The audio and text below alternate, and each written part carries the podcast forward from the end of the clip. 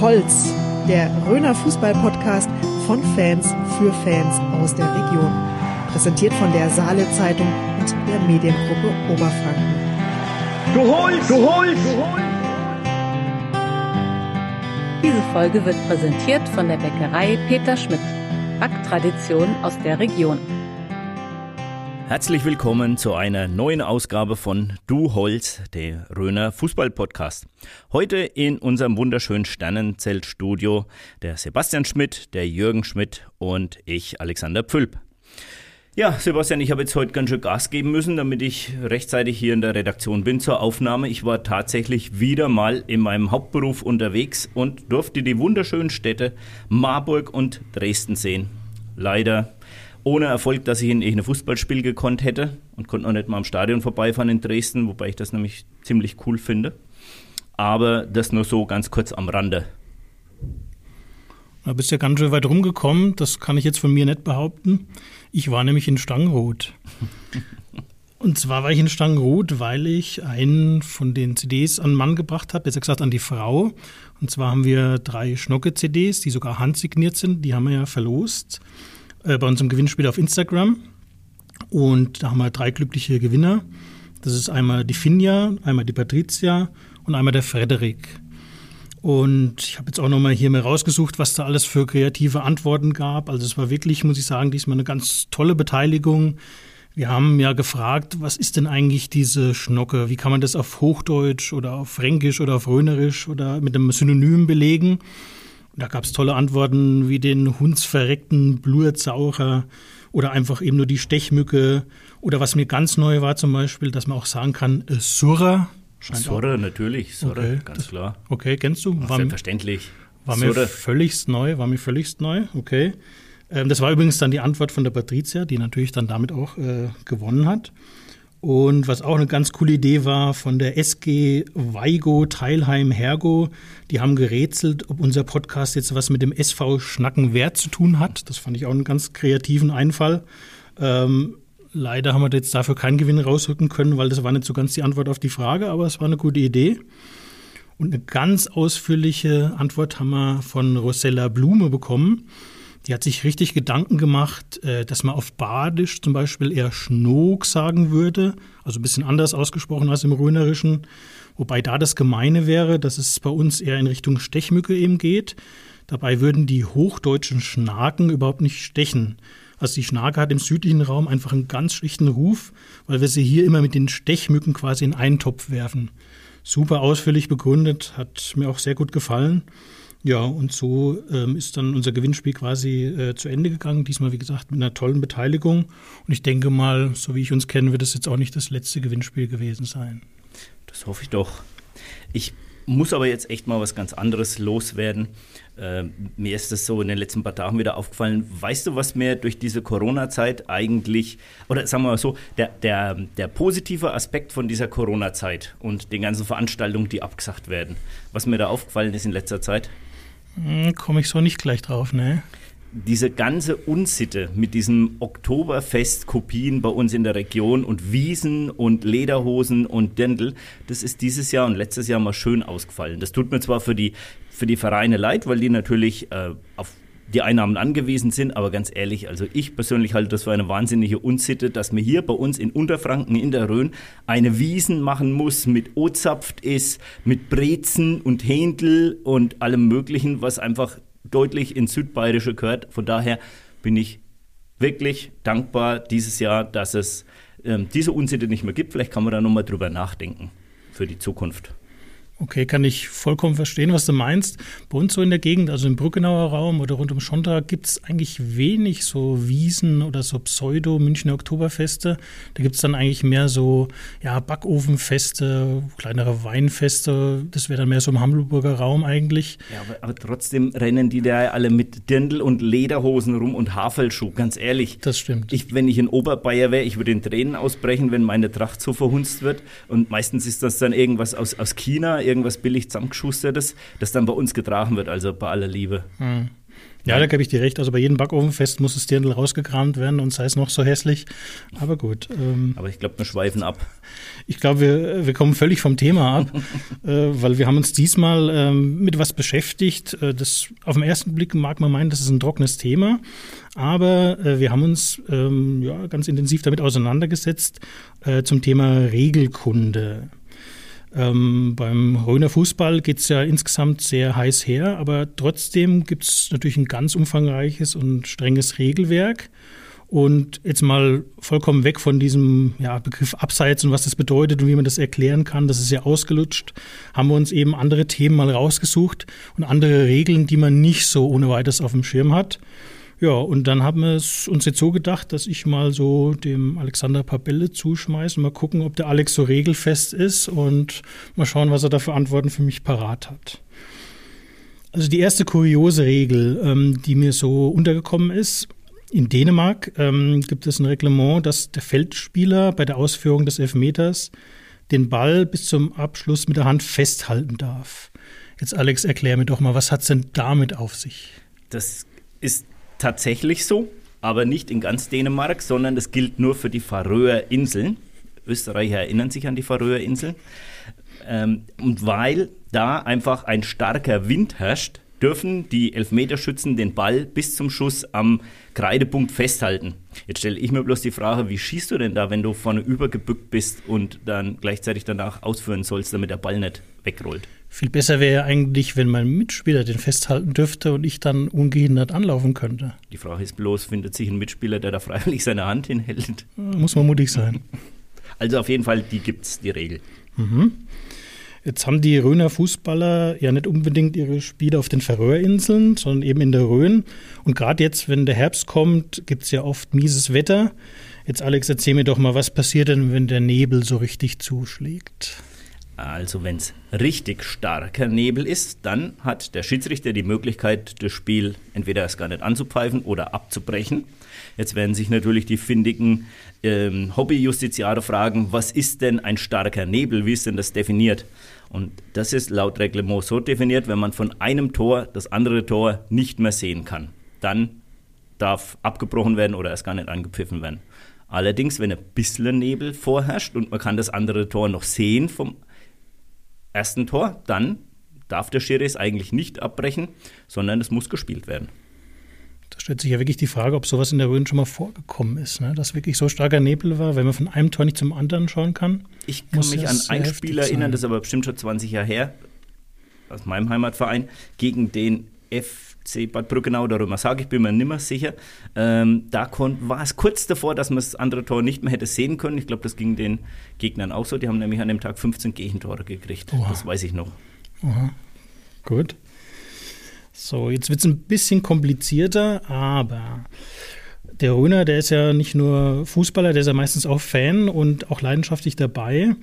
Und jetzt könnte man sich folgende Situation vorstellen. Wenn der Ball auf das leere Tor zurollt und von einem Zuschauer, also nicht von einem Spieler, geklärt wird vor der Torlinie.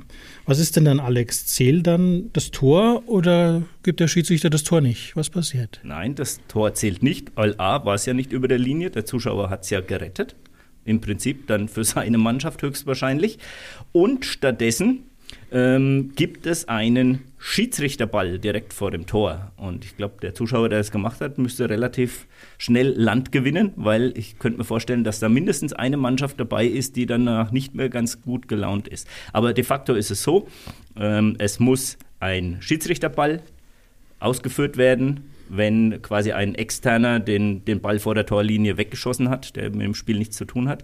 Äh, man kann jetzt aber im Sinne vom Fairplay sagen, es wäre schön, wenn man als gegnerische Mannschaft bei diesem Schiedsrichterball vielleicht die angreifende Mannschaft oder den Ball der angreifenden Mannschaft überlassen würde, dass die das Tor dann noch erzielen kann, weil das wäre ja so oder so gefallen. Genau, das wäre dann wirklich ein Zeichen von Fairplay, weil dann ist ja quasi nichts passiert. Wenn die ihren Treffer erzielen können, dann ist ja quasi alles im Sinne des Sports gelaufen. Okay. Wie schaut es denn aus? Ähm, dürfen sich alle Spieler von einem Team auf die eigene Torlinie stellen, um zu verteidigen? Das ist durchaus möglich. Also es ist erlaubt, sich mit elf Mann auf die Torlinie zu stellen. Man darf sich sogar äh, einhaken mit den Armen. ähm, dass man im Prinzip das ganze Dorf verbarrikadiert. Aber dass das nicht immer gut geht, ähm, werden wahrscheinlich die Schalker-Fans ähm, leidvoll in Erinnerung haben. Da ist es vor 20 Jahren nämlich nicht ganz so positiv ausgegangen. Viele erinnern sich an die Meisterschaft der Herzen, als der FC Bayern in der Nachspielzeit noch äh, das 1 zu 1 gemacht hat durch Patrick Andersson. Da hatten sich meines Wissens bei dem indirekten Freistoß auch fast alle Spieler auf die Torlinie gestellt und er hat den Ball trotzdem reingeknallt und alle Schalker Fans weltweit in tiefe Trauer gestürzt. Also ist manchmal keine gute Idee, das Tor zu verbarrikadieren sozusagen. Nicht unbedingt. Aber erlaubt ist es. Es ist erlaubt. Genau. Okay, nun haben ja viele Röner Vereine akuten Spielermangel, haben wir jetzt schon zu Beginn der Saison öfters mal gesehen und auch darüber schon hier im Podcast geredet. Wie ist es denn? Muss eigentlich so ein ganz normales Fußballspiel mit elf Spielern pro Mannschaft beginnen? Äh, auch das muss es nicht. Wenn wirklich bloß zum Anpfiff sieben Spieler da sind, mindestens sieben Spieler, dann reicht das vollkommen aus. Man darf mit sieben Spielern spielen. Das Problem ist, dabei sollte sich einer verletzen oder einer vom Platz gestellt werden und es sind dann weniger als sieben Spieler, wird das Spiel im Prinzip abgebrochen und mit 13-0 für den Gegner gewertet.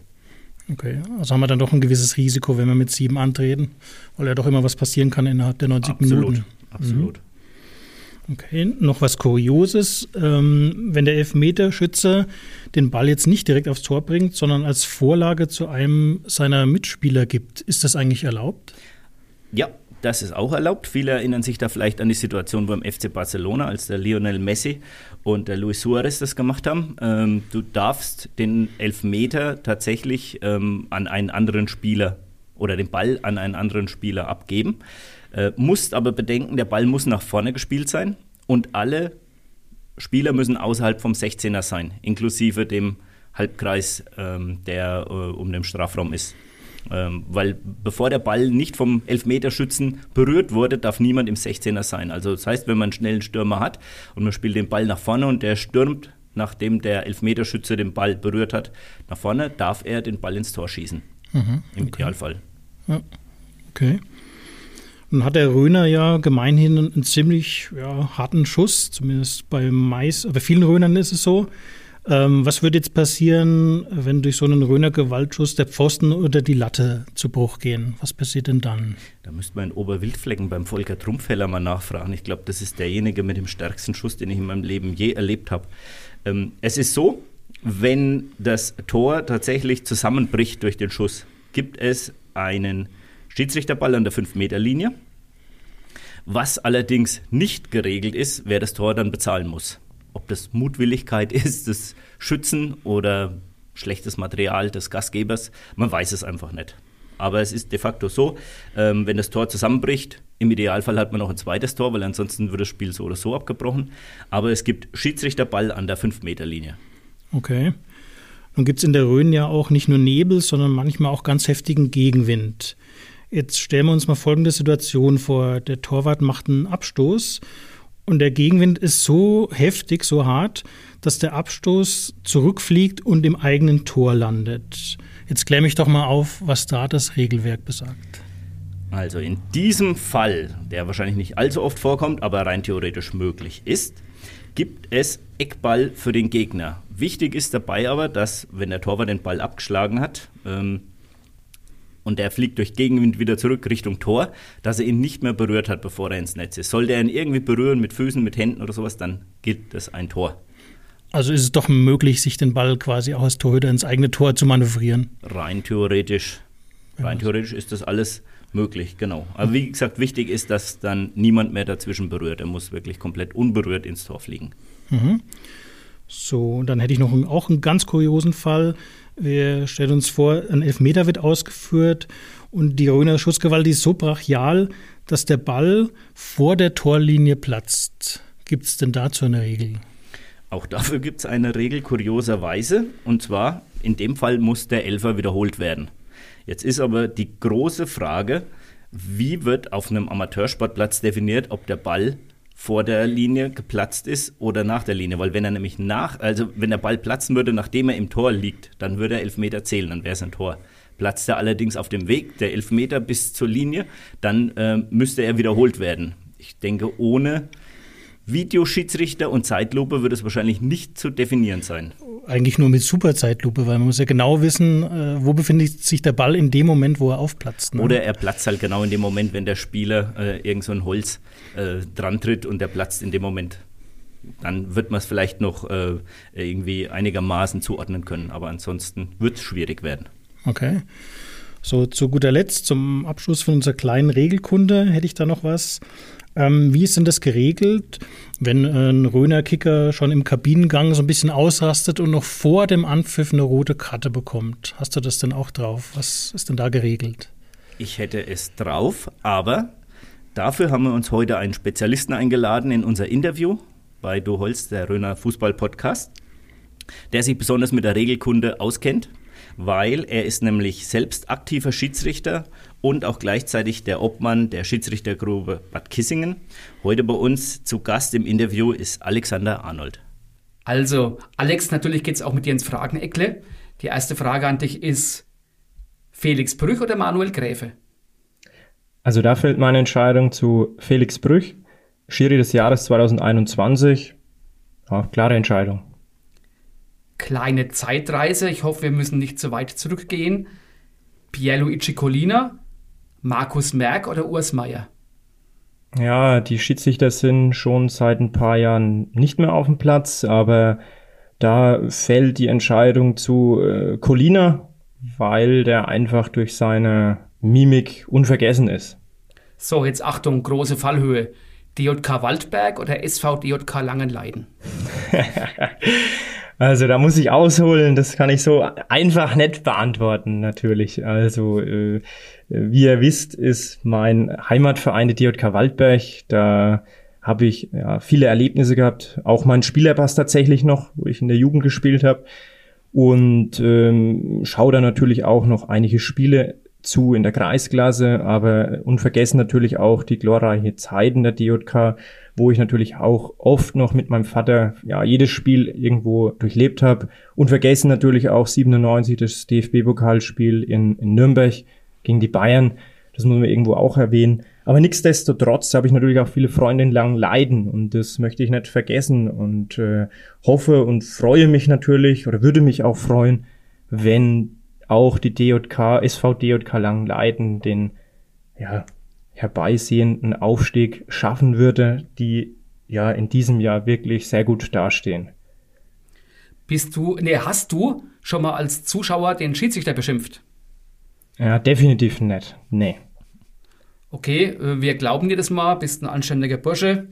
Deswegen die nächste Frage ist wegen harmloser. Wo bewahrst du deine Schiedsrichterutensilien auf? Ja, grundsätzlich sind die Utensilien erstmal in einer großen Sporttasche die ja sehr befüllt und groß immer ausfällt tatsächlich. Ähm, aber die Sporttasche unterliegt einigen kleineren Taschen, nämlich eine Trikottasche, wo viele Trikots drin sind, und zwar immer in doppelter Ausführung, Kurz- und Langarm und in allen Farben, sowie auch mit Hose und Stutzen und das auch natürlich immer in doppelter Weise, damit nichts in die Hose geht im wahrsten Sinne des Wortes. Ähm, und äh, eine weitere Tasche natürlich für die ganzen Aufwärmsachen, die es auch in kurz und lang gibt, sowie auch das Mäppchen, wo dann die eigentlichen Utensilien drin sind, wie Pfeife, gelbe Karte, rote Karte, ähm, eine Uhr und natürlich dann die ganzen anderen Sachen, was du halt einfach noch benötigst. Ne? Äh, nicht zu vergessen natürlich auch die Fahnen, wenn wir im Gespann unterwegs sind, die wir immer nicht vergessen dürfen, sowie auch das Headset. Aber weitere Utensilien, also jeder Schiedsrichter hat natürlich auch irgendwo seine Ritualien und da habe ich natürlich auch welche, die ich da auch irgendwo verpackt habe. Bitte, kannst du uns vielleicht zumindest ein Ritual erzählen? also da hat, glaube ich, jeder Schiedsrichter seine eigenen, aber ähm, wichtig ist halt einfach immer vorm Spiel ähm, die letzten Minuten bevor wir rausgehen, einfach erstmal nochmal komplett in sich zu gehen und da braucht mich auch keiner mehr anzusprechen und das ist egal vor welchem Spiel. Aber ich habe noch da ein paar Utensilien in der Tasche, die tatsächlich dann von meinen Kindern sind und von meiner Frau, äh, nämlich äh, von jedem Kind, das ich habe, drei an der Zahl, ja, ähm, drei Mädels äh, habe ich den Schnulli, den sie zu Beginn ihres Lebens bekommen haben, in meiner Fußballtasche. Und von meiner Frau habe ich da auch eine kleine Kette geschenkt bekommen, sowie auch ein kleines Trikot, wo darauf steht, viel Glück, Baba, mit einer gelben und roten Karte. Sehr süß. äh, bei den Trikots, früher sind die Sheriffs ja prinzipiell in schwarz aufgelaufen. Mittlerweile gibt es da ganz bunte Outfits. Da schaut der eine oder andere aus wie ein Papagei. Was ist denn deine Lieblingsfarbe? Tatsächlich schwarz. Warum? Weil ich da so schlank ausschaue drin. Nein, Spaß beiseite. Ähm, weil es einfach der Klassiker ist und ich mich da einfach am wohlsten fühle und ich möchte mich ungern mit Gelb oder Rot so sehr in den Mittelpunkt immer stellen. Prima. Alex, du hast dich im Frageneckler hervorragend geschlagen. Jetzt geht's äh, richtig zur Sache. Es wird ja momentan diskutiert, diese verschiedenen Altersgrenzen im Profifußball. International 45, national 47. Wie stehst denn du dazu? Also, ich habe da meine eigene Meinung und finde, jeder Schiedsrichter, der seine Leistung noch auf den Platz bringt, ähm, darf meiner Meinung nach noch Spiele pfeifen, selbst in der Bundesliga. Diese Altersgrenze gilt ja auch bis runter in, der, in die Bezirksliga ähm, und finde, dass, ja, wie gesagt, jeder Schiedsrichter, der seine Leistung auf den Platz bringt, Woche für Woche, durch einen neutralen Beobachter auch ähm, bewertet wird ähm, dass der einfach am Ende der Saison oder für jedes Spiel einfach noch die Spiele auch pfeifen darf. Ähm, das ist meine Meinung und hoffe, dass da vielleicht auch das Ganze mal überdacht wird. Mhm. Du und sicherlich die meisten Fußballer sind ja froh über jeden Schiri, den man gerade im Amateurbereich, im unteren Amateurbereich hat und dass es da keine Altersgrenze gibt. Ähm, da sind ja auch viele ältere Kollegen dabei von dir. Wie stark berührt dich, wenn ein fast 80-jähriger Schiedsrichter bei 28 Grad in praller Sonne aufläuft? Ja, da spreche ich ein bisschen als Obmann der Schiri-Gruppe auch. Ähm, wir haben ja einige Schiedsrichter, die dieses besagte Alter erreicht haben. Und ich habe da vollsten und höchsten Respekt auch vor unseren älteren Schiedsrichtern. Das betone ich auch immer in unseren Versammlungen, die uns Woche für Woche auch sehr viele Spiele wegpfeifen und das auch irgendwo unsere Stammkräfte und unsere Säulen in der Gruppe auch sind, weil die, wie gesagt, sehr viele Spiele auch wegpfeifen in der A, B-Klasse sowie auch in der Jugendklassen. Und äh, die, man muss auch eines sagen, ähm, diese Schiedsrichter sind ja, 30, 40 Jahre, manche sogar 50 Jahre Schiedsrichter und das ist eine Hausnummer und das ist ihr Leben einfach, der Fußballplatz. Und äh, Woche für Woche da auf den Platz zu gehen, ist für die einfach auch irgendwo eine Erfüllung und ein bisschen Spaß natürlich auch noch für die. Und mich freut es immer wieder, wenn sich da auch die Schiedsrichter bei mir immer mal rückmelden und sagen, dass sie einfach noch Spaß daran haben und hoffe auch, dass sie uns noch lange erhalten bleiben. Du selbst hast ja deine Schiedsrichterprüfung 2006 abgelegt. Was sind denn deine Erinnerungen äh, an damals? Wie war denn das? Und unter wem hast du die Schiri-Prüfung damals abgelegt? Ja, das ist mittlerweile 15 Jahre her. Mm, der damalige Obmann, der Heinz Götschel, hat die Prüfung abgenommen unter dem Lehrwart Peter Schmidt aus Boppenroth. Mm, die ganze Prüfung ist in Boppenroth abgehalten worden, im Sportheim bzw. im Schützenheim. Und die Erinnerungen daran waren die, dass es natürlich ganz anders da abgelaufen ist, wie es heutzutage abläuft. Wir haben da über mehrere Wochen einen Norlingslehrgang abgehalten, der über viele, viele Stunden ging, äh, über mehrere Wochenenden, Freitag, Samstag, Sonntag. Und das natürlich ein sehr großer, enormer Aufwand war, das heutzutage ganz anders da abläuft mit Online-Lehrgängen, mit äh, Kompakt-Lehrgängen. Ähm, natürlich erinnere ich mich da aber trotzdem noch gerne zurück. Wir haben da einige äh, Leute kennengelernt und die auch jetzt noch Schiedsrichter sind. Wie der Michael Balling, der unser Kassier zum Beispiel ist, der hat mit mir damals auch die Prüfung gemacht. Und ja, danke da auch nochmal an den Peter Schmidt für die Ausbildung damals. Jetzt bist du ja 30 Jahre jung, das heißt, du bist jetzt 15 Jahre Schiedsrichter. Nächstes Jahr bist du dann länger Schiedsrichter, als du nicht Schiedsrichter warst. Was geht dir da durch den Kopf? Ja, es wird mir jetzt gerade erst bewusst, Jürgen, tatsächlich. Äh, was geht mir da durch den Kopf? Also sehr viel natürlich. Ähm, ich habe da sehr viele positiven Erlebnisse gehabt in der Schiedsrichterei. Natürlich sind da auch ein paar negative Ereignisse dabei gewesen, aber die positiven überwiegen da natürlich. Ähm, wir haben sehr viele schöne Spiele gehabt. Wir haben sehr viele, in der, an der Anfangszeit habe ich an die 100 Spiele im Jahr gepfiffen. Ähm, bis sich das dann Ganze entwickelt hat in den Gespannsklassen bis hoch zur Bayernliga, dann Jugendbundesliga und dann auch natürlich in der Regionalliga. Also das sind einfach Erlebnisse, die man so schnell nicht vergisst. Ich persönlich finde es ja total mutig, dass du als 15-Jähriger deine Prüfung abgelegt hast. Wie, wie kam es denn damals dazu? Ja, das ist eine interessante Geschichte tatsächlich. Ähm, ich habe es ja irgendwo ein bisschen in die Gene und in die Wege geleitet bekommen, im wahrsten Sinne des Wortes, nämlich mein äh, Vater, der, der Ludwig Weißensee, den auch viele kennen, der hat oder betreut die Schiedsrichter Fußballlandschaft und da war ein Engpass an einem Hallenturnier mit Spielern und da hat er gesagt, du musst da heute mit antreten. Und ja, gesagt getan, ich habe da natürlich mitgespielt mit voller Eifer und mit viel Spaß. Und am Ende des Turniers kam dann die Frau des Obmanns vom Heinz Götschel, nämlich die Helma, und hat dann gesagt, also Alex, du hast jetzt hier Fußball mitgespielt, dann musst du auch deine Schiedsrichterprüfung jetzt ablegen. Und so bin ich zur Schiedsrichterei gekommen. Ja, und bist ja offensichtlich auch wirklich ein, ein Talent gewesen kann man ja ruhig mal so sagen. Das heißt, du hast dann schon ein paar Jahre später die, äh, in der damaligen Bezirksoberliga gepfiffen. Hast wahrscheinlich noch nicht einmal einen Führerschein gehabt. Wie ist denn es damals äh, als junger Bursch gewesen? Äh, wer hat dich da immer zu den Spielen gekarrt und äh, ja, wie war das? Ja, das war tatsächlich eine riesen Meisterleistung von hauptsächlich meiner Familie, muss ich sagen.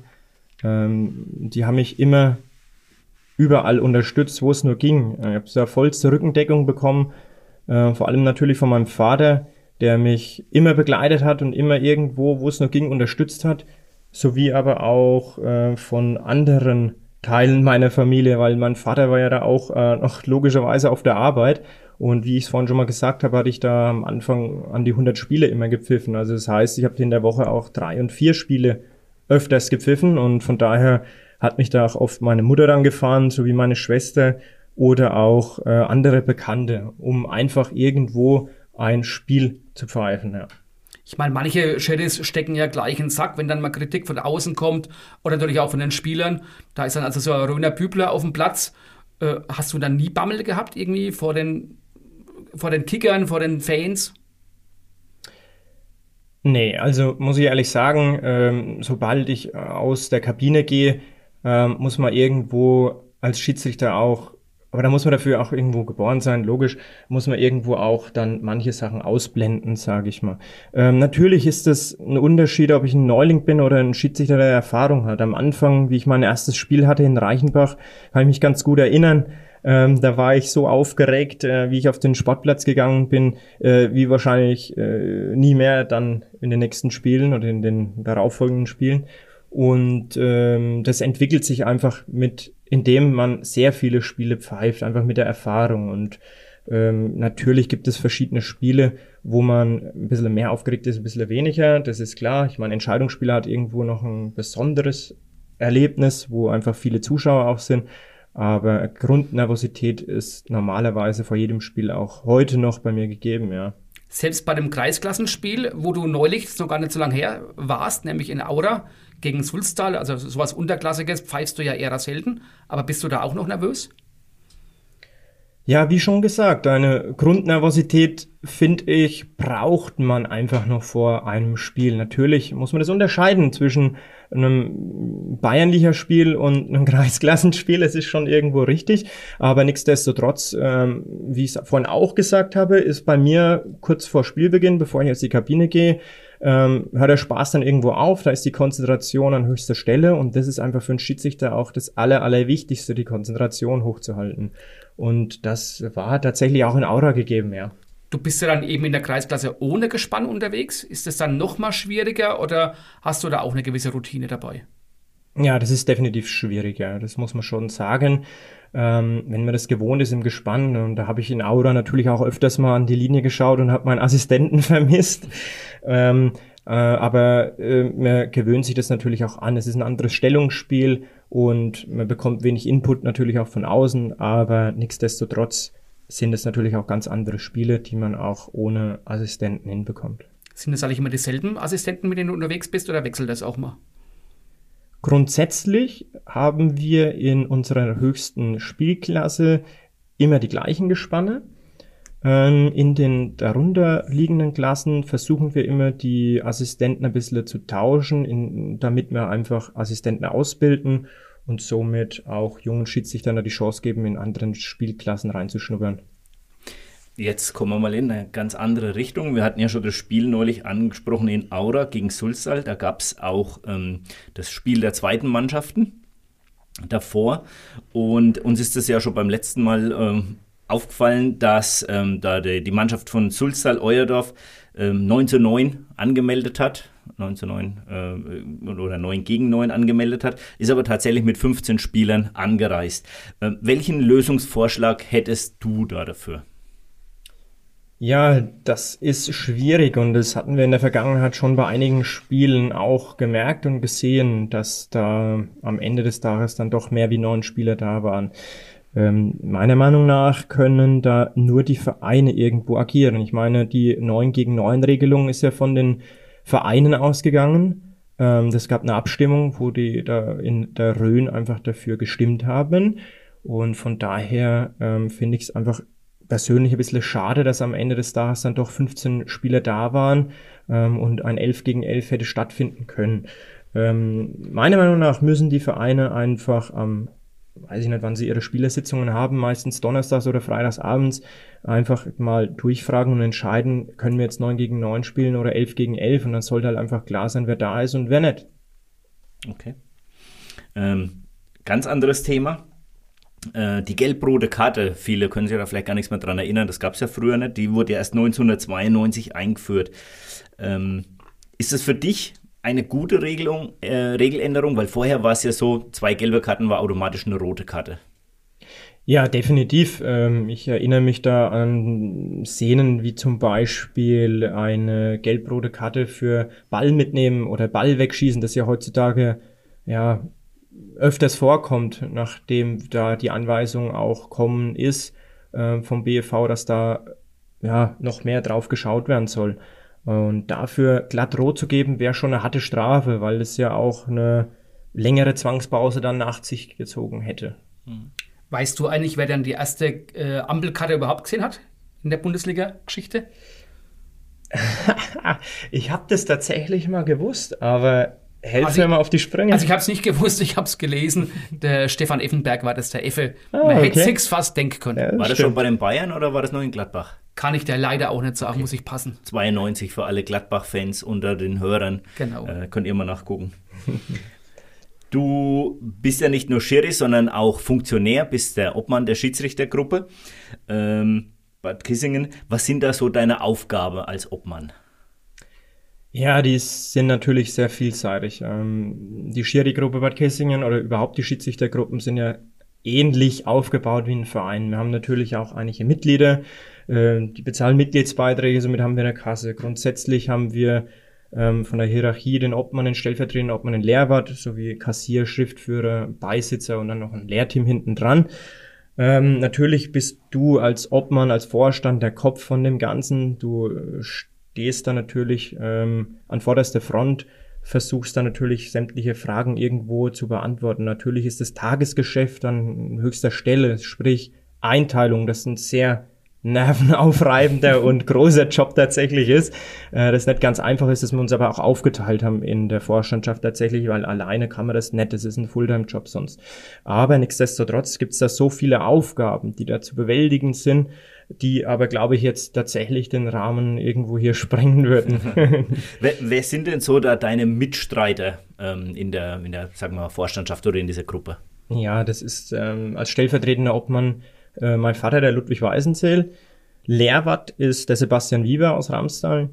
Äh, Kassier, der Michael Ballinger aus Steinach, aus Hohn. Und äh, Schriftführer, der Thorsten Schoch aus Stralsbach. Als Beisitzer haben wir da noch den Christoph Völler und ähm, im Lehrteam haben wir da auch noch weitere jüngere Schiedsrichter, die da auch einige Aufgaben uns abnehmen. Okay. Ähm, weil es ja generell nie genug Schiedsrichter gibt, hast du jetzt die Möglichkeit, einmal zu sagen oder Werbung zu machen für eure Schiedsrichtergruppe, warum es super ist, Schiedsrichter zu sein. Ja, das ist toll. Das freut mich, dass wir hier an der Stelle äh, Werbung betreiben dürfen, weil ähm, Schiedsrichter äh, gibt es natürlich nie genug. Ähm, wir, wie ihr alle gesehen habt, haben wir in den letzten paar Wochen auch einige Spiele nicht besetzen können, weil einfach ein Schiri-Mangel da ist. Natürlich ist die Corona-Pandemie auch irgendwo uns ja, hat uns eingeholt und sind da einige Schiedsrichter auch herangetreten, die aufgehört haben. Ähm, wir sind eine Gruppe, die sehr viele junge Schiedsrichter auch haben. Wir haben eine Gruppe, die sehr viele qualifizierten Schiedsrichter haben, die sogar in Unterfranken eines der meisten qualifizierten Schiedsrichter sogar stellen. Ähm, auf der Grundlage versuchen wir immer junge Schiedsrichter auszubilden, indem wir sie als Assistenten mitschicken und dadurch einfach ein ganz höherer Spaßfaktor auch da ist, indem sie immer zu dritt auch unterwegs sind. Ähm, nichtsdestotrotz versuchen wir auch in den Jugendspielen immer irgendwo Paten mit einzuteilen, also ältere Schiedsrichter, die dann die Jungs und Mädels, das nicht zu vergessen, wir haben auch einige junge Schiedsrichterinnen dabei, ähm, die dann immer zu betreuen. Und äh, das machen die auch ganz gut. Da bedanke ich mich auch immer recht herzlich für die ganzen Betreuungen, weil es auch ein ehrenamtlicher Job ist. Und so versuchen wir immer irgendwie unsere Schiedsrichter auszubilden und heranzuführen.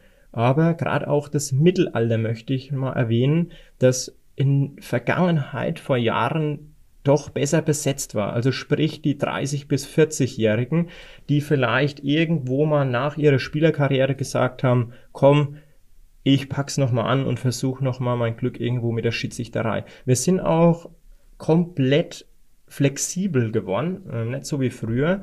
Wir können die Spiele so einteilen, wie es der Schiedsrichter möchte, indem der Schiedsrichter sich abmelden kann, Freistellung eintragen kann, sogar sagen kann, ich möchte Montag nicht und Dienstag nicht pfeifen, dafür will ich Mittwoch und Donnerstag. Und bei Sonntag will ich selber spielen, da möchte ich auch nicht pfeifen. Also die haben sämtliche Möglichkeiten, total flexibel und es ist nicht so, dass ich dann auch als Schiedsrichter aufhören muss, Spiele selber zu spielen. Also ich muss nicht als Fußballspieler aufhören. Und wie gesagt, wir versuchen immer alles daran zu setzen, dass wir Schiris gewinnen und aber auch Schiedsrichter zu erhalten und hoffe, dass vielleicht der eine oder andere sich auch wieder bereit erklärt, am Neulingslehrgang teilzunehmen. Das bedeutet aber auch, es ist auch für einen 30-, 35-Jährigen, wenn er mit der ersten Mannschaft aufhört, ist es noch nicht zu spät, Schiedsrichter zu werden. Ja, er kann ja immer noch anfangen. Definitiv, definitiv. Gerade auch ein erfahrener ehemaliger Schie äh, Spieler hat noch gute Möglichkeiten, weil äh, durch seine Erfahrung äh, kann der sogar vielleicht, wenn es passt, natürlich schauen wir uns jeden Schiedsrichter, der neu dabei ist, irgendwo erstmal an aber selbst der hat dann die Möglichkeiten, vielleicht auch schneller wie ein 14-Jähriger auch gleich irgendwo Herrenspiele zu pfeifen. Mhm. Also da gibt's alle Möglichkeiten und wir sind dafür alles offen und sind an nichts gebunden und nichts gezwungen. Okay, also ein Aufruf hier aus unserem Studio an alle äh, Hobbykicker, äh, Schiedsrichter werden gebraucht und dann hat man einfach die einmalige Chance, es zu zeigen, was man jahrelang vielleicht kritisiert hat genau. als Zuschauer oder als Spieler. Ich nehme mich da jetzt mal nicht aus. so, wenn wir jetzt schon einen Schiedsrichter, Regelkunde, Fachmann hier haben, haben wir uns gedacht, wir bauen noch ein bisschen Regelkunde ein. Wir hatten es ja am Anfang schon erwähnt. Ähm, wir haben eine Frage, die haben wir offen gelassen, die würde ich dir jetzt einfach gerne stellen. Gibt es oder gibt es die Möglichkeit, eine rote Karte vor Spielbeginn zu erhalten? Ja, tatsächlich. Also Regelexperte. Äh, es gibt die Möglichkeit, tatsächlich vor Spielbeginn eine rote Karte an einen Spieler zu geben. Aber dafür muss der Schiedsrichter auf dem Spielfeld sein, tatsächlich. Und dann kann der Schiedsrichter den Spielführer und den Mannschaftsverantwortlichen mitteilen, dass zum Beispiel jetzt äh, der Spieler X äh, den Schiedsrichter gerade eben beleidigt hat, nachdem der Schiri natürlich auf dem Spielfeld war, wie gerade eben erwähnt. Und somit muss der Verein den Spieler ausschließen. Allerdings, jetzt kommt's, muss der Verein oder kann der Verein ähm, sich ergänzen und darf mit elf Spielern antreten. Okay, und dieser ja, Spieler steht definitiv dann nicht mehr zur Verfügung. Der muss genau. wahrscheinlich dann auch die Ersatzbank und sowas verlassen. Ja, korrekt. Dann eine kuriose Szene. Der Schiedsrichter wird durch einen Freistoßecke, Schuss, starker Schuss angeschossen. Der Ball prallt offensichtlich direkt vom Schiedsrichter ins Tor. Wie geht es dann aus? Ja, kuriose Szene. Wüsste ich nicht, dass es schon mal gegeben hat. Vor allem, ich glaube nicht im Kreis Rhön. ähm, es war vor ein paar Jahren noch so, dass der Schiedsrichter immer in Anführungsstrichen Luft war. Und wenn er angeschossen worden ist, ist es einfach immer weitergegangen. Aber es gab da eine Regeländerung. Und somit gibt es jetzt hier den Schiedsrichterball. Und dann geht es einfach mit Sherryball weiter, genau. Also äh, verstehe ich raus, dir ist es noch nicht passiert, auch dass du mal angeschossen bist. Ja, doch. Angeschossen aber, im Mittelfeld kommt schon. Ja, aber nicht ins Tor. Aber natürlich nicht, nicht, nicht ins Tor. Tor ja. Gott sei Dank nicht. okay. Was mich interessieren würde, ist eine andere Richtung jetzt, ähm, trotzdem interessant. Es gibt ja noch im Jugendfußball die Zeitstrafen. Die hat es bis 1991 auch im Erwachsenenbereich gegeben. Würdest du sagen, Mensch, das wäre eine gute Sache, das dann vielleicht sogar wieder einzuführen, um noch ein Instrument mehr in der Hand zu haben bei der Bestrafung vom Spieler? Ja, ich, darüber ist auch schon nachgedacht worden von Seiten des Verbandes, soweit ich da informiert bin. Ähm, ich würde es auch für manche Situationen für gut heißen, tatsächlich. Ähm, es muss einfach situationsbedingt da halt einfach dann auch passen, logisch, klar. Ähm, das wäre dann noch ein zusätzlich Instru äh, zusätzliches Instrument, das der Schiedsrichter dann irgendwo in der Hand hätte. Ähm, da müssen aber natürlich irgendwo andere Leute entscheiden, ob das eingeführt wird. Ich glaube, dass das nicht so ganz einfach ist, äh, mit der Einführung dann in den Spielbericht, sprich ins DFB-Net oder BFV-Net. Und das müssen einfach irgendwo andere Leute im Hauptamt beim PFV entscheiden. Ich hatte mitbekommen, dass es wohl im hessischen Fußballverband sogar schon eingeführt wurde, zumindest in den unteren Klassen. Hast du da mal eine Rückmeldung bekommen von irgendwelchen hessischen Kollegen? Ja, leider habe ich da kein Feedback erhalten. Mein Obmann-Kollege, der Harald Schreiber, hat mir da auch schon mal ein paar Sachen darüber erzählt, dass er das auch ganz gut findet. Aber wir haben da, oder ich habe bisher da kein Feedback bekommen. Ja, lassen wir uns überraschen, ob da noch was kommt. Ja. Ähm, es, es, gibt ja einen, einen weiteren sehr guten Fußball-Podcast, äh, der nennt sich Phrasenmäher und da war neulich der Manuel Gräfe zu Gast. Ähm, bekannter Schiedsrichter, der jetzt seine Karriere beenden musste aufgrund der Altersregel, darüber nicht ganz so glücklich ist, aber das nur so nebenbei. Und der hat erzählt, er war damals mitbeteiligt, als dieser Bestechungsskandal vom Robert Heutzer ähm, in den 2000ern aufgedeckt wurde. Wurde dir auch schon mal Geld oder Geschenke angeboten? Ja, definitiv nicht. Nein. Okay, das sagt alles aus, die kurze und prägnante Antwort. Also da ähm, gibt es auch gar nichts daran zu deuteln. Ähm, wenn man sich aber bei den Schiedsrichtern-Kollegen von dir so umhört hier im Landkreis, wird der Chef, sprich du, äh, wird von dem geschwärmt, besonders das Thema Kommunikation wird da hervorgehoben. Wie stehst du zu dem Thema Kommunikation auf dem Spielfeld mit den Akteuren? Ja, das ist eine interessante Frage. Ähm, jeder Schiedsrichter hat da seine eigene Art und Weise, wie er da auf dem Spielfeld mit verschiedenen Persönlichkeiten vor allem auch umgeht. Ähm, wir wissen und kennen natürlich viele Spieler, auch in höheren Klassen, und wissen natürlich auch, wie man mit den einen oder anderen einfach umgehen kann und mit den anderen vielleicht auch umgehen muss. Und äh, wir sind auch in den Klassen natürlich auch mit Headset unterwegs merken und hören und spüren auch, wie andere Schiedsrichter auch mit verschiedenen Akteuren da umgehen. Und wie gesagt, das macht jeder ein bisschen anders. Ich selber persönlich versuche immer ein freundschaftliches, sauberes und gutes Verhältnis mit jedem aufzubauen, ohne irgendwelche Spieler da hervorzuheben, aber ähm, versuche aber auch, dass einfach eine saubere und harmonische Lösung immer herbeigeführt wird. Und somit versuchen wir halt auch manchmal Diskussionen und Zweikämpfen zu umgehen. Es gibt ja äh, Radio Müller bei den Bayern. Der Thomas Müller heißt ja, dass der extrem viel kommuniziert mit dem Schiedsrichter. Würde dich das freuen, wenn so ein Spieler dich so zutextet? Oder ist das ein bisschen too much? Ähm, ja, tatsächlich macht der Thomas Müller das manchmal äh, sehr krass. Äh, ich würde es, glaube ich, unterbinden, indem ich ihn entweder ignoriere in manchen Situationen oder ihn einfach mal äh, eine Hand zeige und sage, stopp, jetzt ist Schluss, weiter geht's jetzt endgültig nicht mehr.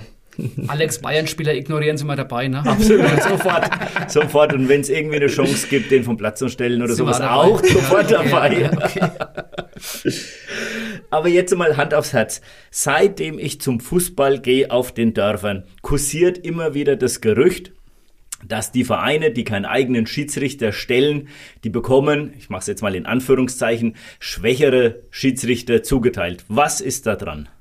Also da kann ich wirklich euch versichern, ähm, da spreche ich als Obmann der Schiri-Gruppe auch, äh, dass da nichts, aber auch gar nichts dran ist. Wir haben da ganz andere Probleme am Wochenende, nämlich mit der Einteilung von den ganzen Spielen und nicht äh, da zu schauen, ob irgendein Verein wie viele Schiedsrichter stellt. Also das juckt uns nicht, das interessiert uns nicht. Natürlich sind wir immer froh, dass jeder Verein irgendwo einen Schiedsrichter stellt. Und wir sprechen da auch den einen oder anderen Verein bei Bedarf, auch wenn man sie irgendwo mal sieht oder bei irgendwelchen Spielgruppentagungen, wenn das mal präsent ist, dieses Thema, auch mal drauf an. Aber im laufenden Spielbetrieb, Woche für Woche, ähm, wie gesagt, da haben wir andere Probleme und sind wir froh, wenn wir alle Spiele irgendwo besetzen und nicht irgendwo schauen, äh, der Verein, der hat kein Schiri. Gut, also ein, ein, ein Kindheitsgerücht von mir ist jetzt endgültig mal aufgeräumt. Genau über welchen Spruch von außen, von den Zuschauern, musstest du schon mal selbst lachen auf dem Platz, der dir gegenüber äh, reingerufen worden ist? also da gibt's viele äh, Sprüche, die wir schon uns anhören haben müssen. Aber da jetzt einen herauszufiltern und äh, ich merke mir die ehrlich gesagt auch nicht alle, aber über den einen oder anderen musste ich tatsächlich auf dem Feld schon lachen und auch mit meinen Assistenten übers Headset mich auch schon mal kaputt lachen, tatsächlich. Also, ich glaube, es gibt viele Zuschauer, die wissen, wo der Auto steht. Ja, das ja. auf jeden Fall, genau. Ja, das und, gibt's nicht selten. Oder anders formuliert, ähm, kannst du ein besonderes Erlebnis aus deinem Schiedsrichterleben erzählen? Ja, das kann ich machen. Da muss ich auch... Äh, da gibt's so viele. Da gibt's wirklich äh, nicht nur ein Erlebnis, da könnte ich jetzt so viele aufzählen, aber ein, ein ganz besonderes Erlebnis, das ist mir immer im Kopf irgendwo geblieben. Ähm, das war natürlich ein Entscheidungsspiel mh, mm, in Dergerspor Nürnberg. Da war ich Assistent beim Kai Steinmetzer. Ich glaube, der Björn Zöllner war da noch dabei. Und zwar ging es da um den Aufstieg in die damalige Bayernliga. Dergaspor mm, Nürnberg gegen Amberg, genau, also ein türkischer Verein. Zweieinhalbtausend Zuschauer waren da, äh, relativ größeres Stadion auch. Ähm, wir sind dann aus der Kabine raus. Ähm, vor uns war dann direkt die Dönerbude, wo dann natürlich auch der ganze äh, Geruch und der ganze Rauch und die ganzen Leute standen. Ähm, die haben dann so ein Trassierband gespannt, wo dann die Schiedsrichter durchmarschiert sind. Und äh, sobald wir den Platz dann irgendwo gleich betreten hatten, ähm, gab es dann natürlich äh, verschiedene Choreografien. Die Feuerwerke sind dann gleich losgegangen und natürlich die Fangesänge auf Türkisch. Und äh, das äh, vergisst man einfach nicht, weil das war schon ein besonderes Erlebnis. Auch das Spiel war auch sehr gut und diese Feuerwerke dann ständig noch dazu. Äh, das war schon irgendwo ein Erlebnis, wo irgendwo im Kopf bleibt. Aber nichtsdestotrotz gibt's so viele Erlebnisse. Ich meine natürlich überragender die ganzen Aufstiege, die ich miterleben durfte. Ähm, natürlich die Spiele in der Regionalliga, in der Bayernliga, auch die natürlich in der Bundesliga, Jugendbundesliga, wo ich unterwegs war. Ähm, egal wo ich da war, ob ich in Dortmund, Köln und Stuttgart oder auch äh, die Bayern äh, selbst da irgendwo mal hatte oder im Grünwalder Stadion oder die ganzen älteren Stadien auch, äh, Alter Bruchweg in Mainz oder in Hoffenheim, Dietmar Hopp Stadion. Ähm, das vergisst man einfach nicht. Auch die Entscheidungsspiele im Kreis Rhön sind immer was ganz Besonderes mit den ganz vielen Zuschauern. Und da bin ich auch immer froh drum, auch Spiele in unserem eigenen Kreis zu fahren, weil ich würde von mir auch behaupten, dass ich weiß, wo ich herkomme und ich weiß, was die Basis auch ist. Ich meine, ich bin auch Funktionär und Obmann, von daher äh, halte ich da auch immer ein bisschen an unseren eigenen Kreis fest und bin da auch immer froh, wenn ich auf den Sportplätzen komme und die Leute auf mir zukommen. Das finde ich auch immer persönlich ganz schön und nett und versuche da auch immer, ja, mit den Vereinen ein gutes, harmonisches Gespräch zu führen, ja. Du hast äh, die ähm, Junioren-Bundesliga erwähnt. Wer oder welcher Spieler ist heute noch im Profibereich aktiv, den du damals in der Jugend bereits gepfiffen hast? Gibt es da welche? Ja, tatsächlich. Also das fragen mich sehr viele Leute, muss ich sagen. Und ähm, alle Leute sind da immer sehr überrascht vor meiner Antwort, weil ähm, viele denken immer, dass da nicht so viele aus der Jugend in den Profibereich kommen und es schaffen. Aber ich muss sagen, die Jahre oder die zwei Jahre, wo ich dabei war, sind wirklich viele Spieler noch mit dabei. Zu erwähnen zum Beispiel Leroy Sané, Thilo Kehrer, der jetzt in Paris spielt, Benny Hendricks, also auch einige Nationalspieler sind da tatsächlich dabei, aber auch äh, Spieler, die irgendwo in Mainz und Freiburg und Bielefeld spielen, wie Geiger, Posch, Hack oder auch in der zweiten Liga wie Marlon Frei. Also das sind wirklich viele Spieler Und ähm, das darf man echt nicht unterschätzen. Hätte ich selber auch so nicht gedacht. Also da sind noch mehr dabei, die ich jetzt halt nicht erwähnt habe. Und ich schaue mir da oftmals die alten Spielberichte noch an und wundere mich da immer, wie viele da echt dabei sind, ja. Ja, ich finde, das war ein idealer äh, Schlusspunkt äh, von Langenleiten über Waldberg bis in die Junioren-Bundesliga zu den Profis. Äh, ganz herzlichen Dank, Alex Arnold, für deinen Besuch hier. Ähm, es war sehr unterhaltsame äh, Zeit. Wir haben viel gelernt über die Schiedsrichterei, was mir jetzt persönlich auch nicht bewusst war. Wieder was dazu gelernt. Ähm, vielen Dank nochmal und ähm, dir alles Gute. Vielen Dank. Dankeschön. Ja, unser Peter Balthasar hat das ein oder andere lustige Erlebnis mit Schiedsrichtern auf den Fußballplätzen der Region gehabt. Deswegen leiten wir auch gleich über zu Balthasars Histörchen. Deine Geschichte heute, Peter, geht über einen ehemaligen Tormann. Ich kannte ihn also nicht, aber das ist ein Möster. Bernd Seid, Spitzname Joffer. Und der war wohl offensichtlich äh, bekannt dafür, ab und an mal eine kuriose gelbe Karte bekommen zu haben. Ja, also der Jofer gehört wahrscheinlich zur Kategorie der verrückten äh, Torhüter. Also er ist ein guter Mensch, aber er hat halt für immer irgendwelche äh, ja, Sensationen gezeigt. Und die Sensation Bei, 1 war dann die erste gelbe Karte, wo dir so in Erinnerung ist? Sensation 1 war die erste gelbe Karte, wahrscheinlich Weltrekord, weil die hat er schon nach einer Sekunde bekommen. Der Schiri pfeift an, sieht den Jofer und pfeift sofort wieder ab. Der Jofer war beim Anpfiff am Pfosten gesessen, hat sich an den Pfosten gelehnt und hat er mal gewartet, was da jetzt auf ihn zukommt. Der Schiri hat es als unsportlich bewertet und hat ihm die gelbe Karte gezeigt. Ein halbes Jahr später hat er dann die zweite gelbe Karte bekommen, weil er in seinem Übermut sich während dem Spiel an die Latte gehängt hat und hat so eine Art Hampelmann-Figuren gemacht. Schiri pfeift wieder ab, auch gelbe Karte. Und bei der dritten Karte äh, spielt eine Badekappe eine Rolle, hast du dann gesagt? Ja, äh, und zwar, der Joffer ist dann einmal mit einigen anderen Mürstern, wie im Hans Beudert äh, und ja, es waren noch ein paar andere, nach Windheim gewechselt. Die haben dort mit den berühmten Malmeisterbrüdern eine Mannschaft aufgemacht gehabt. In der zweiten Halbzeit fängt es Regnen an. Der Joffer rennt auf einmal ins Sportheim neu, kommt aber sofort wieder raus während der Spielunterbrechung und hat sich aufgrund des Regens eine Badekappe drüber gezogen. Das hat auch der Schiedsrichter als unsportlich angesehen und hat ihm die gelbe Karte gezeigt. Ja, und er hat die Badekappe einfach dabei gehabt. Das ist ja, finde ich ja schon mal an sich ja, kurios. Gut. War halt so, wahrscheinlich hat er schon gedacht, dass es vielleicht regnet. und ja, da gab es heftige Diskussionen, worin der Unterschied zwischen einer Badekappe und einer normalen Torwartkappe besteht, aber er hat das dann relativ locker hingenommen, wie alles andere, was ihm so während seiner Fußballerzeit passiert ist. Das war's mit unserer heutigen Ausgabe von Du Holz, der Röner Fußball-Podcast. Es war wieder sehr lehrreich, informativ und unterhaltsam, was wir gelernt haben vom Schiedsrichter Alexander Arnold. Ich bedanke mich bei allen Zuhörern und natürlich auch bei unserem Tontechniker Johannes Schleret. Was noch relativ wichtig ist, und zwar, wenn ihr uns hören wollt und rechtzeitig daran erinnert werden wollt, dass es eine neue Folge gibt, abonniert uns unbedingt bei den entsprechenden Portalen, bei Apple Podcasts, bei Spotify.